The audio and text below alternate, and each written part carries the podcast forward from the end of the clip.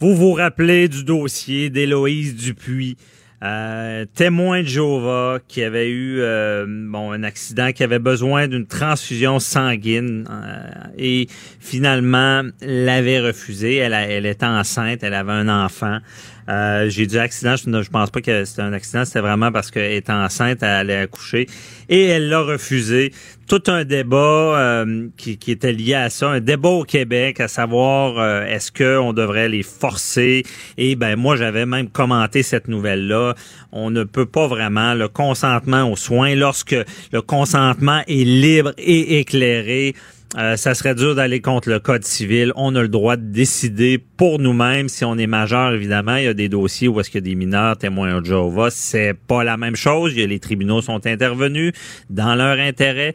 Mais lorsqu'on est majeur vacciné et qu'on dit je ne veux pas recevoir de soins, ça serait dur d'aller contre le code civil. Mais là, on se pose des questions. Est-ce qu'il y a une influence indue qui pourrait faire que cette personne-là euh, refuserait? Parce que sinon, si elle l'acceptait, des d'autres témoins de Jéhovah euh, le, le, constataient, elle serait peut-être une paria, euh, sa, sa, vie sociale, sa famille, tout serait déraillerait. Donc, elle se dirait, ben, je suis, je suis mieux de, de, refuser parce que je veux pas tout perdre dans la vie. Donc, euh, et on voulait en savoir plus. On en parle avec Jonathan Lavoie, ancien témoin de Jéhovah, qui est avec moi en studio. Bonjour, Jonathan. Bonjour, maître. donc, merci d'être avec nous. On veut mieux comprendre c'est comment ça fonctionne. Bon, tu as été témoin de Jéhovah euh, combien de temps? Euh, environ 9 ans, de l'âge de 8 ans à peu près à 17 ans. OK, 9 ans. C'est ça. C'est un choix que mes parents ont fait de se convertir euh, mm -hmm. dans cette secte. Et comment ça se passe? Qu'est-ce que tu as vécu en étant témoin de Jéhovah? Parce que tu ne l'es plus maintenant. L'entrevue dure-tu 5 heures? Ah, ouais. On va condenser, mais... ouais. euh... ben, en fait, c'est beaucoup, beaucoup de réunions, beaucoup d'études. C'est une secte. Mm -hmm. Puis euh, souvent, une des façons de contrôler les personnes dans les sectes, c'est de les faire travailler beaucoup ou étudier beaucoup. Okay. Euh, D'avoir peu de temps de loisirs et de temps pour réfléchir aussi à ce qui se passe. Mm -hmm. euh, c'est ce que j'ai vécu. J'avais 14 ans, 15 ans. Je me levais à 4 heures du matin pour aller travailler dans un restaurant, puis j'étais jamais couché avant 11 heures minuit. Ah ouais. On, on, veut occuper l'esprit, là. Ouais. Mm -hmm. Tout le temps en réunion. Évidemment, le porte-à-porte -porte que tout le monde connaît aussi. Euh, J'en ai fait beaucoup. Puis, concernant le sujet du sang aussi, j'ai fait de la surveillance euh, à l'hôpital, une personne âgée qui s'était fait opérer pour le cœur pour nous assurer justement qu'elle n'accepte pas les, les, transfusions de sang. Ah ouais, c'est ça existe, cette oui. police du sang-là. Oui. Euh... Habituellement, dans les plus grandes villes, ça va être le, le, ce qu'eux eux appellent le comité de liaison hospitalier qui est un comité formé par des anciens. Les anciens, c'est un peu les dirigeants de chacune des congrégations, un peu l'équivalent des, des, des, des, prêtres, mm -hmm. si on veut. Euh, souvent avec des, des anciens qui sont avocats aussi. Donc, ils vont mettre beaucoup de pression sur le personnel de l'hôpital pour ne, qu'ils ne proposent pas la transfusion sanguine. Ah, à ce point-là. Euh, oui. Moi, mon frère est décédé en 2006 parce qu'il a lui aussi refusé une transfusion de sang. Et euh, moi, avant d'apprendre que mon frère était à l'hôpital, ça faisait six semaines qu'il était dans le coma. Quand je suis arrivé à l'hôpital, le, le, personnel infirmier refusait de me parler. Okay. Puis, euh, quand j'ai dit non, je suis pas témoin de Jéhovah, vous pouvez me parler, là, ils ont dit, ben c'est ça, on n'arrête pas de se faire menacer qu'on va se faire poursuivre si on vous parle. T'sais, si on parle à la famille, au témoin de Jéhovah, puis qu'on lui dit que dans le fond, que ton frère a besoin d'une transfusion de sang. Déjà, on, on met de l'avant avec cette police du sang, avec des, des, avocats, de dire si vous, vous devez respecter la volonté, vous devez euh, accepter son refus, sinon on va vous poursuivre. Il y a déjà oui. des pressions comme ça. Là. Oui. Et la personne concernée est au courant que ces gens-là travaillent à ce qu'elle n'ait pas cette tra transfusion? Oui. OK. Oui. Lorsqu'elle est consciente, évidemment. Là. Mm -hmm. euh, mais oui. Ça se passe un peu en arrière. Tu sais, la personne euh, verra pas nécessairement tout ça parce qu'elle elle va être dans la chambre, tandis que les, le comité de liaison hospitalier, lui, va être d'un corridor autour. Mm -hmm. euh, par contre, il y a tout le temps ce qu'ils appellent des visiteurs, des visites. Puis ça, c'est des témoins de Jéhovah le, le, rank and file, là, des témoins de Jéhovah, tout simplement, qui vont être dans la chambre euh, le plus longtemps possible. Si l'hôpital permet les visites jusqu'à 11 heures le soir, ils vont être là jusqu'à 11 heures le soir. OK. Puis eux surveillent justement ça.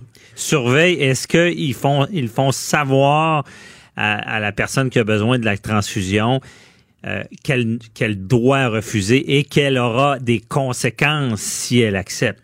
Ben, je vais parler de mon expérience à moi que j'ai vécu quand je l'ai fait. Euh, on a eu une rencontre juste avant d'aller à l'hôpital avec un ancien qui nous a rappelé les versets bibliques et euh, les, principes généraux du sang euh, pour, pour juste nous, comme nous rafraîchir la mémoire, pour dire voici ce que vous devez, devez dire à cette sœur-là Mhm. si jamais vous voyez qu'elle pourrait accepter. Voici maintenant quoi dire aux médecins si jamais les médecins débarquent puis disent on doit transfuser.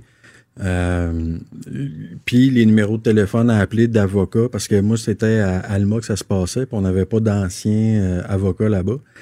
Donc euh, on avait des numéros de téléphone d'anciens de Québec à contacter si jamais le personnel hospitalier venait avec du sang ou proposer des transfusions sanguines. Mhm. OK. Puis à cette époque-là, à l'hôpital, on pouvait rester toute la nuit dans la chambre où est-ce qu'elle était. Puis c'est ça, nous, on avait comme le, le chiffre de nuit dans le fond, là, parce qu'on est resté euh, toute la nuit euh, à son chevet. Ah ouais, c'est vrai. Vous, vous étiez là, mais avec cette pression-là. Oui. Et, et euh, toi, C'est sûr que c'est sûr que tu sais, on n'en a pas parlé avec elle Mhm. parce que ça s'est pas présenté comme situation. Puis elle sortait d'une opération au cœur, donc elle était un petit peu OK. on, n'a pas, on, on y a pas rappelé pour rien que c'était ça les principes puis qu'on était là pour ça, mais Mhm. on était là pour ça pareil. C'est vraiment un protocole établi, connu. Et euh, donc, dans, dans, dans le cas d'Héloïse Dupuis, si elle refusait, elle avait des conséquences très graves dans sa Oui. vie. là. Quel genre de conséquences? Euh, L'excommunication, euh, à mon époque, on parlait de- d'exclusion carrément. Euh, Puis lorsque une personne devient euh, exclue, elle va être rejetée souvent par sa famille. Euh, c'est ça. C'est- la, la conséquence. Puis pour quelqu'un qui est témoin de Jéhovah, ça représente quoi d'être exclu comme ça? Ben, euh, tu deviens un paria, carrément. Euh, pardon. Mhm. Le- L'exclusion chez les témoins de Jéhovah, c'est un petit peu comme. C'est un petit peu comme si tu étais impur. Sais, ils mettent beaucoup d'emphase sur l'exclusion, que c'est quelque chose de puis euh, tu, tu, tu, tu déçois Jéhovah, tu, euh, tu vas à l'encontre de ce que ton Dieu te demande de faire.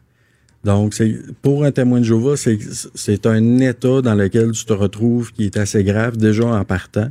Mais là, en plus, la congrégation complète, donc tout ton réseau social, tes amis, ne te parleront plus.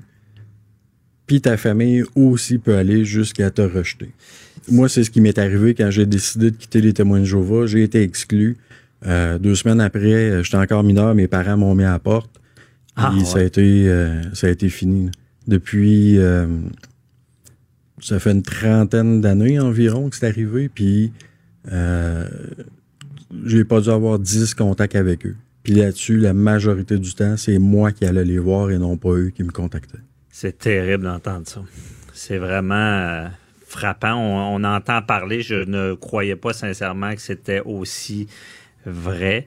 Et Oui. euh, La, règle, la règle de l'exclusion, euh, pour ce qui concerne la famille, est un petit peu plus souple que le reste des autres témoins de Jéhovah autour. Mhm. C'est-à-dire que le reste de la congrégation va vraiment te rejeter. Moi, dans mon temps, il nous disait, de, si on les croise sur la rue, de même pas les regarder, de regarder par terre, de les éviter le plus possible parce que c'est des mauvaises fréquentations, c'est Mhm. des gens qui sont mauvais, qui pourraient t'entraîner dans le mal. Au niveau de la famille, ils vont dire qu'on va laisser ça un peu plus aux personnes à décider s'ils gardent un lien ou pas. Puis, euh, ce qu'ils recommandent, c'est de ne pas garder de lien et de les contacter juste dans les événements euh, importants. C'est-à-dire, euh, quand mon grand-père est décédé, c'est une des rares fois que mes parents m'ont contacté pour dire ton grand-père est décédé. Mais quand mon frère s'est marié, j'ai jamais été mis au courant. Quand il est tombé malade, quand il est rentré à l'hôpital, j'ai pas été mis au courant. J'ai été mis au courant juste quelques jours avant sa mort. C'est terrible d'entendre ça. Euh, donc, on peut conclure que euh, la vie sociale étant une grosse partie pour quelqu'un, la, croyance, la famille, euh, c'est tellement important. Donc, un, témoin de Jéhovah qui, qui, qui est rejeté comme ça, je veux dire, c'est toute sa vie qui s'effondre. On peut comprendre que quelqu'un va aimer mieux mourir oui. qu'être rejeté. Oui. Chez les témoins de Jéhovah, si on enlève toute la question de la foi par rapport au sang aussi, là, parce que les témoins de Jéhovah ils disent que bon, l'âme est dans le sang, donc si je reçois une transfusion, je prends une partie de ton âme puis je la mets dans la mienne, mhm. je deviens impur. Euh, si on enlève toute cette partie-là, juste au niveau de l'exclusion, c'est extrêmement difficile parce que c'est une secte. Puis les sectes cherchent toujours à couper les ponts entre les membres puis le reste de leurs réseaux sociaux qui ne sont pas partie de la secte. Mhm. Donc, moi, quand je suis sorti des témoins de Jéhovah, j'avais personne autour de moi parce que ma famille qui était pas témoin de Jéhovah, c'était pratiquement des étrangers parce qu'on avait coupé les ponts avec eux. Évidemment, j'avais pas d'amis à l'extérieur des témoins de Jéhovah. les amis que j'avais avant de rentrer dans les témoins de Jéhovah, on avait, on avait coupé les contacts. Je n'avais pas le droit de, de, chercher à rentrer en contact avec eux. Euh. Donc, c'est extrêmement difficile. Tu te retrouves souvent, souvent, souvent isolé, très isolé. Euh, j'ai un site Internet au travers desquels les gens peuvent me contacter, puis euh, je reçois souvent des témoignages, puis les anciens témoins de Jéhovah qui viennent juste de sortir disent presque tous la même chose. Ils se sentent ultra isolés. Ah ouais. Et si on revient sur Héloïse Dupuis, là, euh, là, je comprends bien avec ton témoignage que elle, cette personne-là, c'était un choix entre sa vie sociale, sa famille, ses enfants et euh, décéder. Puis on semble comprendre qu'elle a choisi de décéder. Euh, c'est terrible d'entendre ça parce que c'est confronter quelqu'un au pire et euh, on peut comprendre la, décision, mais est-ce qu'il y a lieu de, faire ça autrement, que, que si cette personne-là aurait été seule, sans la police du sang, sans l'influence, euh, si ça avait été confidentiel, si elle recevait ou pas une transfusion, est-ce que tu penses qu'on aurait pu sauver sa vie? Euh, probablement, parce que ses médecins disaient que ça lui prenait ça. Mais dans le sens, est-ce que elle, voulant vivre pour son enfant, étant assurée que sa communauté ne, ne, serait pas au courant si c'était confidentiel, aurait pu prendre une décision autrement? Oui. J'ai, j'ai, recueilli des témoignages euh, de, de, personnes qui travaillent dans le milieu de la, de la santé. Puis ce qu'ils me racontaient, c'est que dans les années 80-90, euh, il allait transfuser des témoins de Jéhovah la nuit. Ah. quand les autres étaient pas là. Puis souvent à la, à la, demande du témoin de Jéhovah. Ah, c'est vraiment. Pour faire ça, cacher, secret. Pour sauver la vie. Pour sauver des vies. Sauver. Euh, Puis d'autres témoins de Jéhovah qui n'étaient pas conscients, tout simplement, ils allaient les transfuser pareil la nuit. Mais maintenant, euh, c'est ça. Maintenant, il n'y a plus aucun médecin qui risquerait sa licence pour faire ça. OK. Donc, on a des pistes de solutions pour ce qui concerne les témoins de Jéhovah. On ne devrait pas attendre d'autres drames comme ça. Je comprends bien avec ce que tu dis. Si c'était confidentiel, on pourrait faire les choses autrement. Cette police du sang-là devrait être euh, bannie des hôpitaux. Merci beaucoup, euh, Jonathan, la, voix de, ce témoignage. Puis je pense qu'il euh, peut aider à faire avancer les choses. Merci. Bonne journée. Merci. Restez là, on parle avec euh, euh, Patrice pour, concernant sa chronique sur la gestion et la performance du site 48 heures par jour. À tout de suite.